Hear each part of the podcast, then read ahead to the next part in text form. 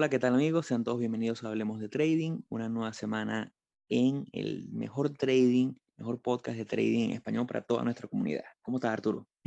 Hola, José, ¿cómo estás? Bueno, primero que nada, feliz cumpleaños a nuestro host, a José. Ojalá la pases muy bien el día de hoy y bueno, bienvenidos a todos a otro episodio de Hablemos de Trading. Gracias, gracias. Qué mejor manera de pasarlo que compartiendo contenido e información con todos ustedes en un episodio en el que estaremos, como siempre, haciendo nuestro episodio de análisis de mercado. Venimos de un seriado que nos deja muchísimas satisfacciones porque es un seriado que tenemos mucho tiempo queriendo hacerlo. El seriado que acaba de terminar, el seriado donde hicimos análisis de libros que consideramos emblemáticos en, en el mundo y en la carrera de nosotros como trader. Eh, y nos gustó muchísimo que tuvimos mucha receptividad de parte de ustedes, eh, la audiencia creció, ha llegado a más personas, y como siempre le decimos, la manera de seguir llegando a más personas, de seguir llegando a sus amigos, a sus familiares que les interesa el trading es que compartan nuestro link, compartan nuestras redes sociales.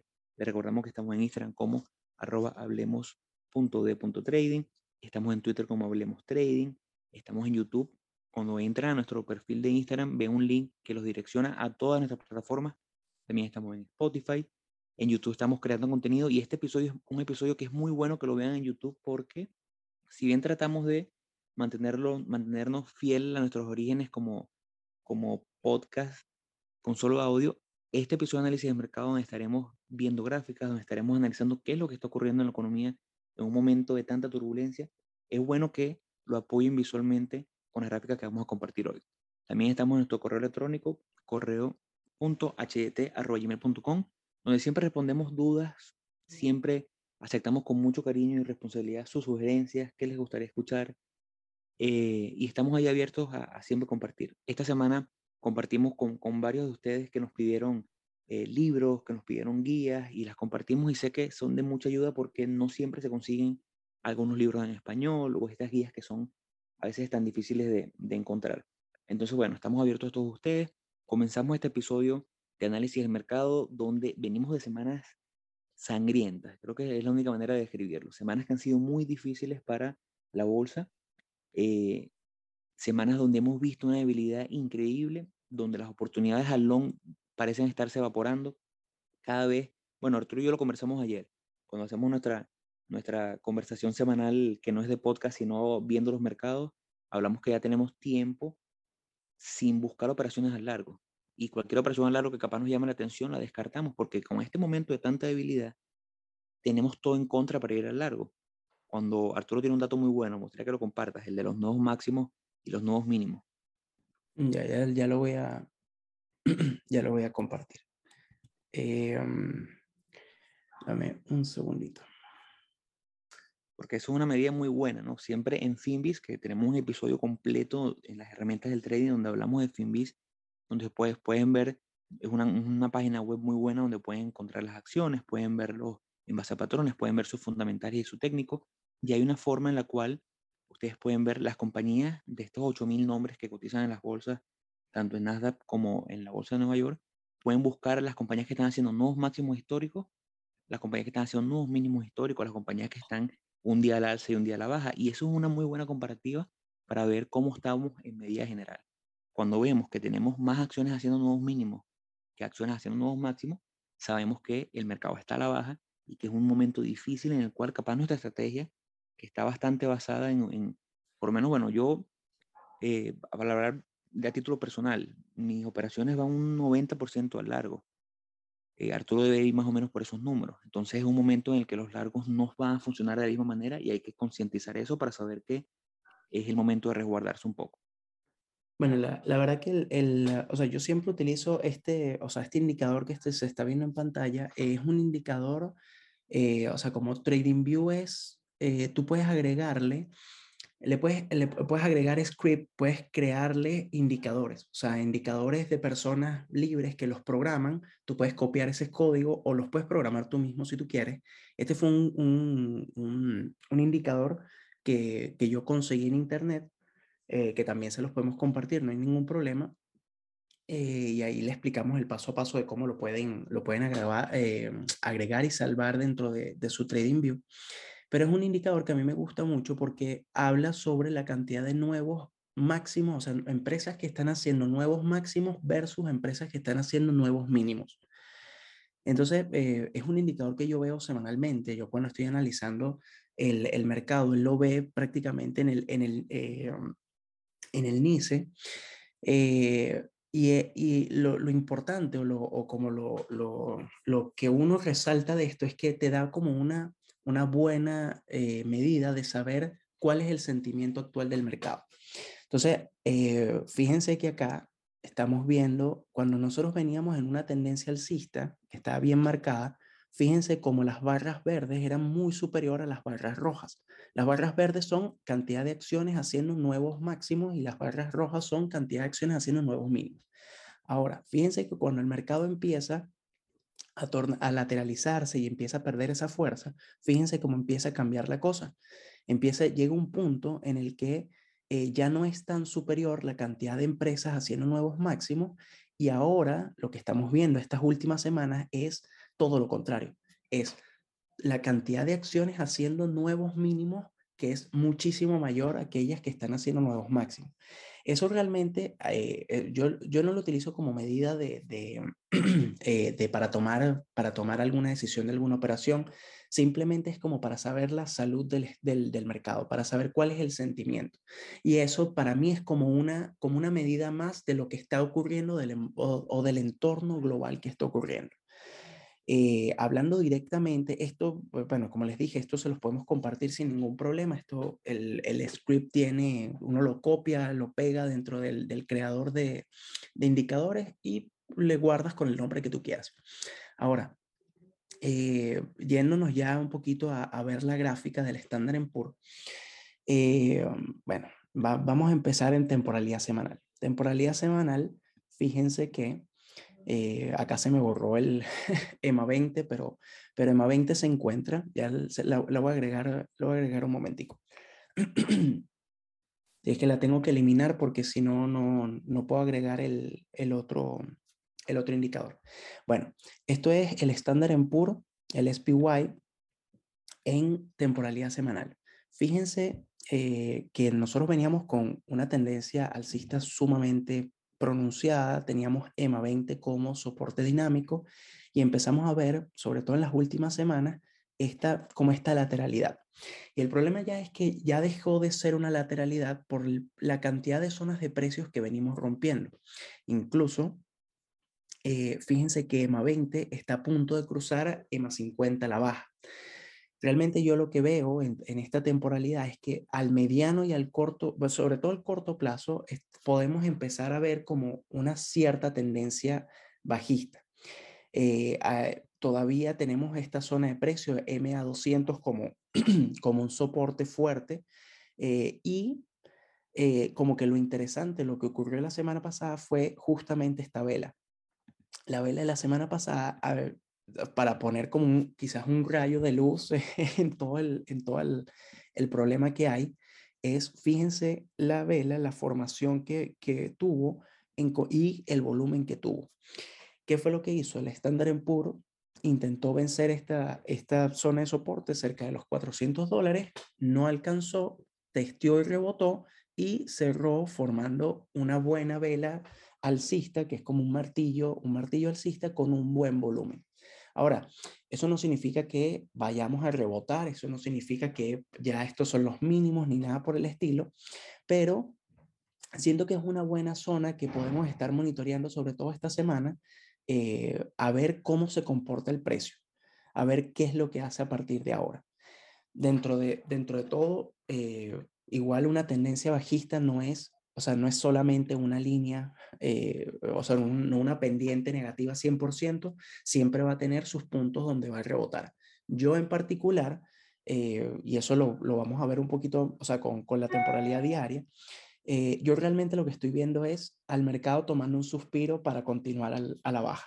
Y lo digo más que todo es porque si yo me voy acá a temporalidad diaria, eh, ya empezamos a ver cierta tendencia bajista ya empezamos a ver que todas las medias móviles en todo este tramo, eh, o sea, todo este tramo me refiero desde este punto hasta, hasta este punto, Eh, fíjense que las medias móviles estaban bastante, estaban juntas, habían cruces entre ellas y no tenían como, o sea, estaban como bastante planas.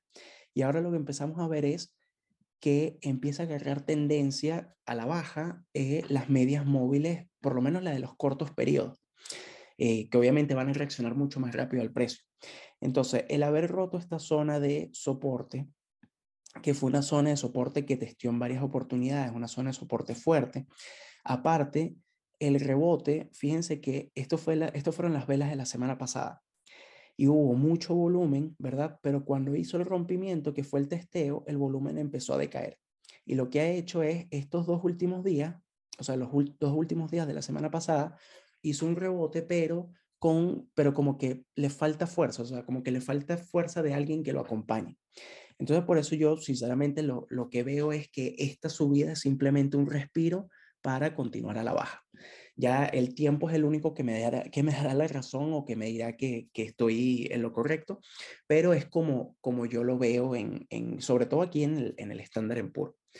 Eh, no sé, José, si paso al, al Nasdaq o, o, tienes algo que comentar sobre el Nasdaq. Yo creo que eh, en el Nasdaq vemos, eh, si, si nos vamos a semanal, vemos que el Nasdaq lo que pasa es que cuando pasan este tipo de situaciones donde, donde las caídas son tan fuertes, el mercado, ya lo venimos hablando en, los últimos 10 episodios, como ya no hay el protagonismo que teníamos hace 5, 3 años de, de, lo que llamamos nosotros, o lo que llaman la FAN, donde están los, las grandes tecnologías, empresas de tecnología al mando.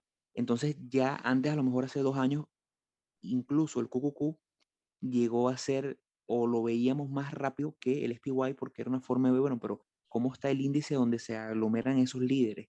Hoy vemos que las gráficas se parecen mucho, después cuando veamos el Dow Jones veremos que la gráfica también se parece muchísimo. Eh, lo que sí es que aquí vemos cómo este punto donde está haciendo, no vamos a decir un, todavía no puede llamarse rebote, pero es el mismo punto básicamente donde el SPY está buscando ese soporte, es un punto en el cual también eh, le costó, los vendedores trataron de, ponerse eh, o hacer peso y no pudieron cerrar por debajo de ese punto de resistencia que, bien tiene marcado Arturo en, en, el área de 297.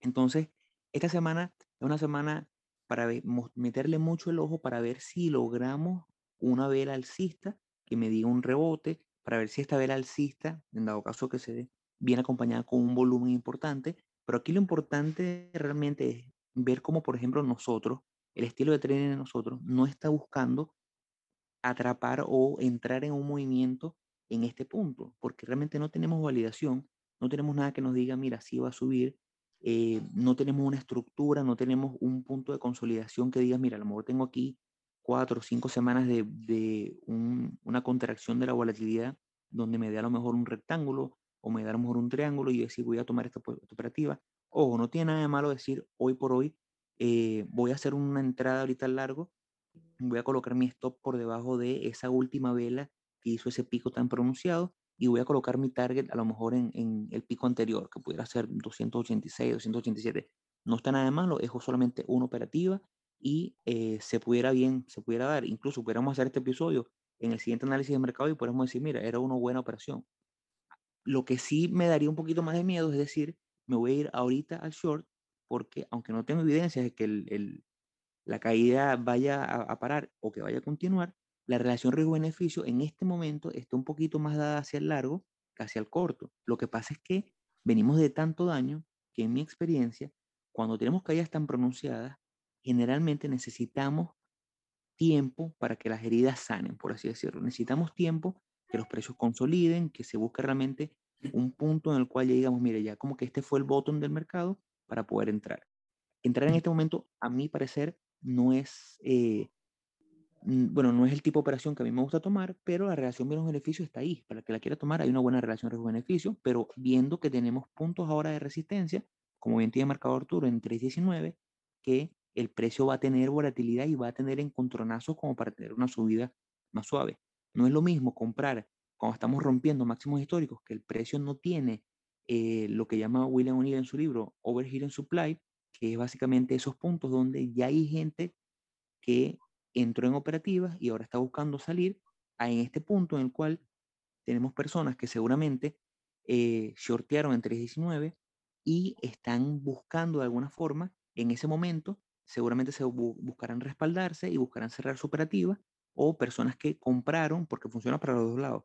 El que sorteó en, en febrero, marzo de, este año en 3.19 y vea que su operativa se le está regresando, va a querer cerrar porque no quiere que, que la operativa se le vaya negativo. Y el que compró en 3.19 y el precio cayó y está ahorita negativo, en lo que llega a 3.19 va a querer vender para salir de esa operativa que le salió mal, porque la psicología humana es muy fuerte. Aunque vengas en negativo y vayas ahora en el punto que vas a positivo, vas a buscar salir para cerrar en, en, break-even y, y, dejar tranquilo. Recuerden que en la bolsa el 90-95% de las personas pierde dinero y pierde dinero por esto, porque cuando en el momento que empieza a ganar, quiere salir para poder asegurar una pequeña victoria o una pequeña ganancia y eh, en el momento que a lo mejor se está validando más o menos tu teoría, sales porque te da miedo afrontarla. Entonces, estos puntos, tantos puntos que tenemos ahora de resistencia dibujados, aunque la relación riesgo-beneficio está ahí, te va a ser un camino más, más tormentoso. Sí, no, y, y que el, uh, o sea, también, también es, o sea, eh, lo que tú dices, es también mucho del, del tipo de estrategia, del tipo operativa. Eh, eh, y, y, que hay que, y que lo importante acá, y yo creo que, que es lo que tenemos que, que todos eh, estar de acuerdo, porque puede haber alguien que me diga, no, mira, este es un punto perfecto para comprar, o esto es muy válido para la compra y está genial, o sea, es, es tu estrategia y si te funciona, perfecto. Pero en lo que tenemos que coincidir todos, creo que casi todos, es que estamos en tiempos de mucha incertidumbre, estamos en un momento donde el mercado, eh, lo vamos a ver ahora con el BIT, eh, está muy alto, tenemos movimientos muy fuertes, tanto a la baja como al, al alza, eh, y lo que hay que que hay que ir es con cuidado. Yo siento que esto es, y es también personal, es como una semana mucho más como para monitorear y ver qué es lo que hace el mercado que como una oportunidad para comprar ahorita. Incluso siguiendo con el análisis, el, el, los tres índices se van a aparecer mucho en su gráfica, tanto semanal como, como diaria, pero lo que quiero resaltar acá es que el estándar en puro, si bien recuerdan, en, la, en velas semanales, eh, tenía eh, estaba cerca de cruzar EMA 20 a EMA 50 la baja. Acá en este caso ya cruzó. Entonces esto lo que te quiere decir es que, bueno, que dentro de lo que cabe, el sector, o sea, dentro de lo que se puede observar en el panorama general, el, el sector tecnológico está siendo mucho más afectado el mercado general. Y eso lo podemos ver en todos los nombres del, del, sector tecnológico. Podemos verlo en Amazon, podemos verlo en AMD, en Micron, en Twitter, en, todo en todas aquellas empresas que están, que son parte del, del Meta, todas esas empresas que, que, forman parte se han visto muy afectadas con esta caída. Y no solamente con esta caída, sino también con, eh, con los resultados económicos, porque todavía seguimos en temporada, en temporada de earnings. Entonces, los resultados también no han sido tan favorables como, como se esperaban y eso le suma como más gasolina a, a, todo el panorama, porque esto estamos hablando de la gráfica. Todavía no hemos conversado como de la parte, eh, de la parte fundamental que está mm, dentro de esto. Eh, voy a pasar directamente al, al Dow Jones, porque al final realmente las tres gráficas están, o sea, los tres índices están prácticamente iguales. Ellos están en la misma condición, la misma condición semanal, pero fíjense que el Dow Jones tiene un comportamiento un poco más, o sea, vamos a decir un poco más fuerte en comparación con los otros índices. No solamente porque todavía no se ha presentado el cruce, que ya está como por, por ocurrir, eh, sino por también la caída porcentualmente ha sido mucho menor que los otros índices. Entonces, obviamente eso, eso te, dice, te dice muchas cosas. Esos son como, como aspectos que hay que, ir, que hay que ir tomando en cuenta porque, porque estas acciones se están viendo, vamos a decir, menos afectadas o más, no, no, más beneficiadas, no es la palabra, menos afectadas que el resto del mercado. Y eso te da como, eh, como, como una lista de alerta para pensar, decir, bueno, estas acciones que se han visto menos afectadas tienen cierta fuerza, o sea, tienen más fuerza que el resto del mercado, lo que podrían ser unas posibles buenas acciones para un futuro cuando el mercado se recupere. Entonces, fíjense que es la misma condición, la misma formación de vela, el volumen prácticamente igual que en los otros dos, en los, en, los otros dos índices, eh, pero el panorama está sumamente negativo, hay mucha debilidad. Y si eso le suma el tema de la, cantidad de nuevos máximos y nuevos mínimos que habíamos visto al principio, le, suma más datos y, más datos gráficos, o sea, más allá de lo que se habla de las noticias y todo el tema, te da más, te da como más datos más, eh, más palpables, o sea, de, lo que está sucediendo realmente en, en, la gráfica. Ahora, fíjense el VIX, el índice de la volatilidad, ¿verdad? Que toda esta semana ha estado, ha estado con, con mucho, eh, o sea, ha estado como muy irregular, un movimiento muy irregular. Eh, fíjense que ahorita actualmente, hoy, en este momento, estamos en 28 puntos, eh, pero llegamos a estar la semana pasada en puntos de 35, 36, incluso llegamos a un máximo de, de casi 37 puntos. Y estos han sido como los máximos que ha hecho el, el VIX, el, el índice de la volatilidad, en, en todo este tiempo desde que empezó toda esta, esta fuerte caída. Ahora, eh, ¿Qué es lo importante acá? Nos mantenemos ahorita en, en, un periodo de alta volatilidad. No estamos en extrema volatilidad porque tendríamos que estar por encima de los 30 puntos, eh, pero estamos en un periodo de alta volatilidad. ¿Qué pasa cuando hay alta volatilidad? Hay movimientos muy erráticos. O sea, el mercado puede subir hoy 5% eh, y mañana cae 3%, cae 7%, no sé, cae porcentaje que no es lo habitual, porque realmente el, este índice lo que, lo que va a ver es como la desviación de los precios del estándar en pur. Entonces, mientras más mientras, o sea, mientras mayores sean esos movimientos, esos rangos de movimiento, mayor va a ser el número, el número del VIX. Por eso es que esto lo conocen como el índice del, del miedo. Eh, a mí, yo el, VIX lo utilizo mucho es como para saber qué tipo de operaciones puedo tomar. Yo ahorita, por ejemplo, estoy evitando a toda costa hacer operaciones al swing trading, por más que sean, eh, o sea, por más que sean bastante atractivas, ya sea al largo o al corto. Al largo, obviamente, están saliendo muy, muy pocos patrones, obviamente es prácticamente cero el número, eh, pero al corto igual, también estoy tratando de evitarlos porque eh, cuando tú te colocas una relación, eh, un, o sea, un, porcentaje de riesgo, o sea, perdón, un, stop loss válido para tu operativa al corto, igual puede ser, como hay tan, movimientos tan fuertes y tan pronunciados, puede ser que no te abarque el stop loss. Entonces, que te abra un día con un GAB al alza, te sube 4% y al día siguiente te cae 7 y te valida la operativa. Entonces, no hay como esos rangos como para uno poner eh, para poder decir, ya, este es el punto donde, yo, donde está válido el, stop loss. ¿Qué es lo que estoy haciendo? Me estoy enfocando más en operativas de day trading, eh, porque los movimientos son mucho más fuertes, entonces te, como que te apoya mucho al, al movimiento, si, obviamente si, si estás en lo correcto, eh, puedes alcanzar el target en 15 minutos, velas de 15, en 30 minutos puedes alcanzar el target. En, al igual que si estás equivocado, puedes estar en un minuto fuera del operativo pero es un ambiente bastante favorable para el day trader porque, eh, porque te da como, como eh, o sea, te da, te da buenos movimientos, o sea, te da buenas corridas del, del precio, si estás en lo correcto. Entonces, pues eso es como el análisis, yo creo, en general de, de los índices. No sé, José, ¿qué, qué quieres agregar o pasamos a...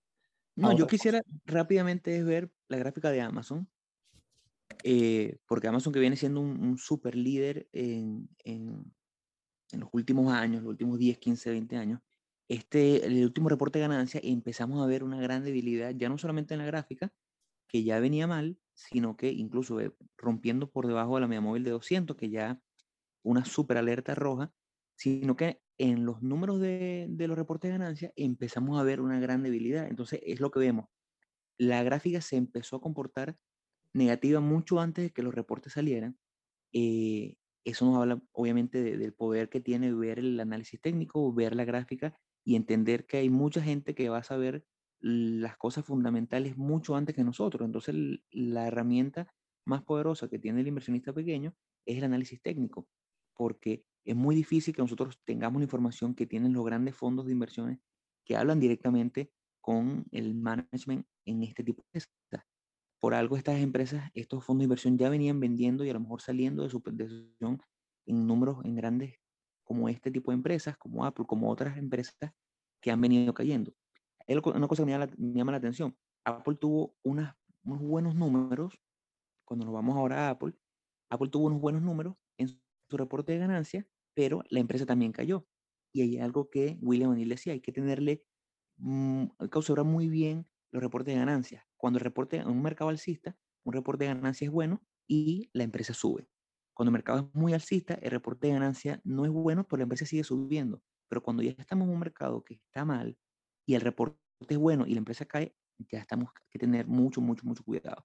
Amazon ha sido de las menos afectadas con una caída de solamente 25, 28% desde su punto más alto hasta la actualidad, cuando lo comparamos con Amazon y Netflix, pero ya se está viendo también en problemas. Ya cayó por debajo de su media móvil de 20, está por la media móvil, debajo de la media móvil de 50, está muy lejos de la de 200, pero también se ha visto con debilidad. Incluso esta, esta semana perdió el título de la empresa más grande del mundo, cayendo por debajo en su capitalización de mercado por debajo de Saudi Aramco.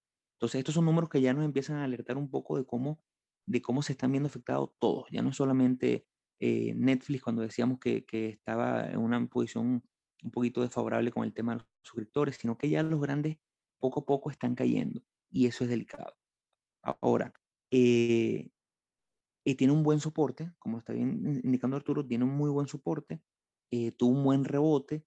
Eh, vamos a ver cómo esta semana se comporta, vamos a ver cómo, cómo se van dando las cosas. Ahora, yo quisiera que nos, que nos vayamos, antes de pasar a, a, a, commodities, quisiera que veamos la gráfica de DXY, que es el índice del dólar americano. DXY. Es correcto, la primerita. Este índice lo que representa es la fortaleza o no del, del dólar americano. Y un índice que cuando lo estudiamos y vemos la definición, o cuando vemos la fortaleza del dólar americano, ¿por qué está subiendo? Y me, este, si ustedes, bueno, los que nos vienen siguiendo semana a semana, fue una gráfica que compartimos hace unos 10 episodios donde yo les mostraba que tenía una operativa largo en el momento por alrededor de 92. Lo que, lo que el momento parecía era un cambio de tendencia que eventualmente se terminó dando, vemos ahorita el dólar americano con fuerza, pero cuando nos vemos esto se ve como, como a lo mejor contradictorio. ¿Por qué el dólar americano está ganando fuerza en un momento en que la bolsa está cayendo? Y cuando nos vamos y, y, y vemos la comparativa entre el dólar y el euro y el dólar, vemos que el euro ha caído muchísimo y se está muy, muy, muy casi uno a uno comparado con el dólar. Entonces, ¿qué es lo que está ocurriendo? Bueno, lo que pasa es que en momentos tan difíciles para la bolsa americana, lo que hay es una migración de capital ese, poco, ese dinero, esos dólares que estaban antes invertidos en Amazon, en Apple, en, en el SPY, en el QQQ, tienen que mirar a alguna parte. ¿Y a dónde están migrando? Están migrando a cash. Están migrando a dólares en efectivo, a dólares depositados. Cuando vemos los nombres como, como el fondo de, de Warren Buffett o los grandes fondos de inversión, tienen niveles de efectivo mucho más grandes que hace un año, que hace dos años. Entonces, esto obviamente lo que representa es una fortaleza para el dólar porque hay mucho dinero en efectivo esperando en algún momento eh, conseguir nuevas inversiones en las cuales entrar, pero afecta muchísimo al mercado porque esas grandes cantidades de dinero ya no están en el mercado. Si vemos la semana pasada, eh, en el mercado global, metiendo cripto, metiendo eh, Forex y metiendo bolsa americana, 5 trillones de dólares se evaporaron del mercado. Y ese es dinero que no es que se está quemando, es dinero que ahora está guardado en un banco o guardado en, en, en, la Reserva Federal donde no tiene movimiento. Y el dinero en efectivo, ahí vemos el gran miedo de los inversionistas, el dinero en efectivo no da rendimiento. Entonces es un punto a, a, a, a tomar bastante en cuenta. Si nos vamos a las gráficas de los, de los yields, si puedes ponme ahí US10Y, esta es una gráfica donde se ve el retorno de inversión de el, los fondos soberanos, los fondos de gobierno de 10 años. Y viene una clara, subida. ¿Qué significa esto? Bueno, en un momento de turbulencia en el mercado, lo que los inversionistas buscan es migrar a, inversiones más seguras. Estos son el gobierno, eh, US bonds, que están respaldados por el gobierno americano, tienden a ser de las inversiones más seguras que hay. Y como vemos, el año pasado daban 1%, 1.5%. ¿Por qué? Porque, bueno, ¿para qué, ¿para qué meter tu dinero en un fondo que te va a dar 1.5% cuando venías dando, te vendías acciones americanas y venías consiguiendo 20, 25, 30% anual sin hacer mucho? Porque venimos de 2, 3 años donde el SPY retornó por encima del 15%. Entonces ahora lo que vemos es nuevamente migración de capital a fondos como el US, eh, eh, Treasury Bonds, donde vas a tener 2.8% que antes parecía a lo mejor despreciable y ahora se ve muy apetitoso cuando ves que la bolsa está cayendo y cayendo y cayendo. Todo esto nos habla de una economía donde hay evidencias de peligro, evidencias de cómo la gente se está respaldando en lo que antiguamente, o bueno, siempre ha sido considerado como inversiones muy, muy, muy seguras. Creo que ahora pudiéramos irnos para, para, bueno, para, para ir con la parte de commodities al área de petróleo, o no sé si quieres comentar algo de los US bonds. No, a, mí, a mí lo que me llama la atención muchísimo es que eh, en general tú empiezas a ver como todo el panorama general del mercado y prácticamente todo está en rojo, o sea, tanto, eh, o sea, y que, y que es impresionante es impresionante ver eso porque lo que ves es como ciertas, eh, mm, eh, ¿cómo te explico? Como cierta, cierta, o sea, ciertos sectores que están con, con, un poco más de fuerza, pero igual se ven, se ven muy afectados. Entonces es como, eh, o sea, y se, y se nota cuando ves el, el tema de, de, los, de los, ¿cómo se llama? De los bonos y el tema de, del, de la fuerza del dólar eh, ves cómo está migrando ese, ese capital. Es, es, es impresionante. Te va a pasar al, a, a, cuál te paso, al petróleo. Sí, petróleo, porque bueno, hay una, hay una, un comentario que hicimos hace que unos cuatro episodios donde tú decías que eso que, que es bastante famoso, no siempre que hay recesión el petróleo sube, pero siempre que el petróleo sube hay recesión. Y cuando vemos el petróleo, eh, si podemos, ponme US Oil, es el que replica el más parecido. Ese. Claro, aquí factores importantes como la guerra, que obviamente, obviamente la guerra en Rusia y Ucrania, eh, de Rusia y Ucrania obviamente ha, movió mucho el mercado, pero después que tuvimos un pico en 120, cayó y la gente pensó, bueno, a lo mejor fue solamente un susto y va a volver a, a por debajo de los 100. Y no, vemos cómo consolidó, tuvo una, una contracción en volatilidad y ya está rompiendo nuevamente por encima de 110, 112. Eh, se habla de petróleo en 150 finales de año, si no entran productores importantes eh, en el juego. Entonces, pero cuando vemos ese, ese número tan, esa, esa cita tan perturbadora, siempre que el petróleo sube de recesión, y más cuando lo hace de, este, esta forma tan fuerte, cuando venimos de aquel punto famoso en menos 30 hace dos años. Entonces, vemos que los commodities están subiendo, eh, esto afecta el bolsillo de las personas, la inflación cada vez es mayor, la gasolina en Estados Unidos cada vez está más cara. Todo esto ya está afectando y está asustando al consumidor americano y la Reserva Federal no parece hacer nada como para atajar el problema de raíz. Eh, se habla de una política de, de, aumento en las tasas de interés que sea más drástica, que afecte negativamente a lo mejor durante el primer año, pero que eventualmente eh, logre un poquito de estabilidad. Pero si no se hace de una forma más consistente, eh, si no se empiezan a, a, subir las tasas de interés por lo menos a 0.5% eh, cada tres meses para tratar de que a final de año esté un aumento total de 1.5 o 2%, a lo mejor el daño será mucho mayor de lo que, de lo que se esperaba. Hemos tenido una semana en criptomonedas terrible, una semana donde Bitcoin cayó por, por debajo de 30, que era, era un, como una buena zona de soporte y resistencia. Ahora está, sigue a la baja, no termina de, de, consolidar. Pensábamos a lo mejor que esta semana íbamos a ver una consolidación en 29 y a lo mejor romper. Es lo que yo creo que pudiera seguir pasando.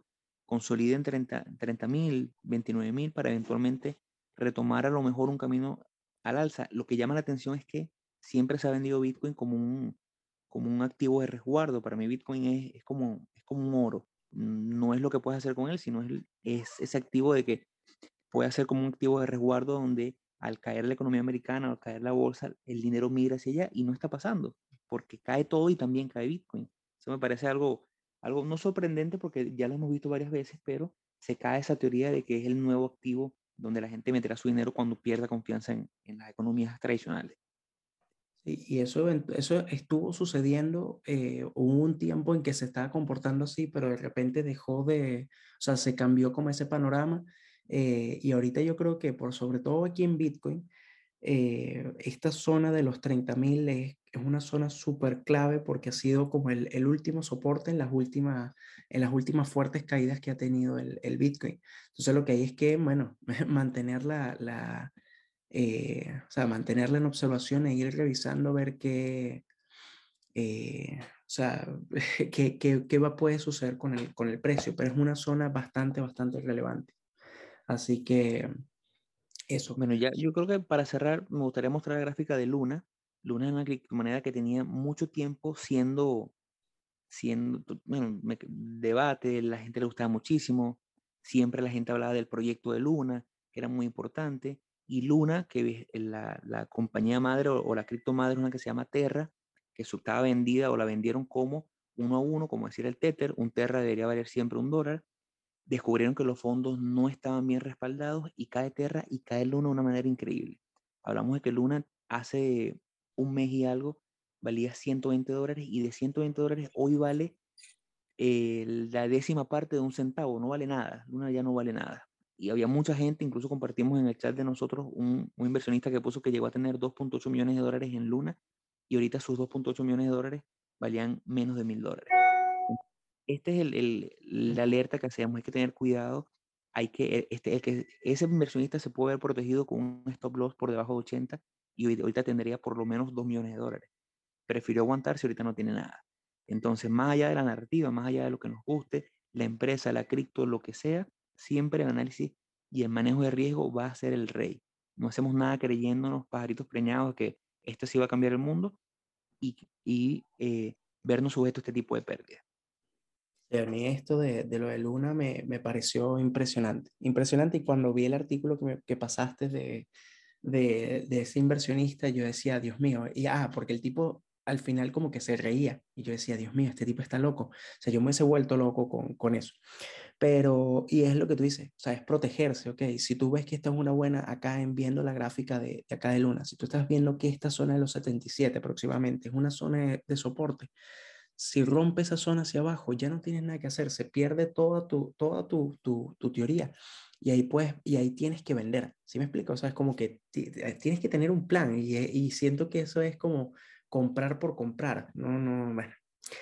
Eh, cada quien con su, con su forma de, de operar. Eh, igual, bueno, yo creo que nosotros eh, no, o sea, hay, hay muchas noticias que hablan sobre, sobre una posible recesión, hablan mucho sobre, sobre un panorama bastante, bastante negativo. Yo creo que hay que mantenerse alerta, disminuir el riesgo y tener, tener un buen plan para poder eh, para poder protegerse y para poder evitar eh, mayores pérdidas o, mayor exposición al mercado. No es un tiempo, no es un buen tiempo para estar eh, arriesgando demasiado. yo creo que con eso, bueno, podríamos terminar el episodio de hoy. sí me gustaría igual recordarles nuestras redes sociales. Síganos en Instagram, hablemos.de.trading, en Twitter como Hablemos Trading. Eh, nuestro correo electrónico, cualquier feedback, cualquier sugerencia, lo que ustedes quieran, es correo.htt.gmail.com y nuestro canal de YouTube que es Hablemos de Trading. Eh, bueno, muchas gracias José, muchas gracias a todos y nos vemos en otro episodio de Hablemos de Trading. Hasta luego chicos. Hasta luego amigos.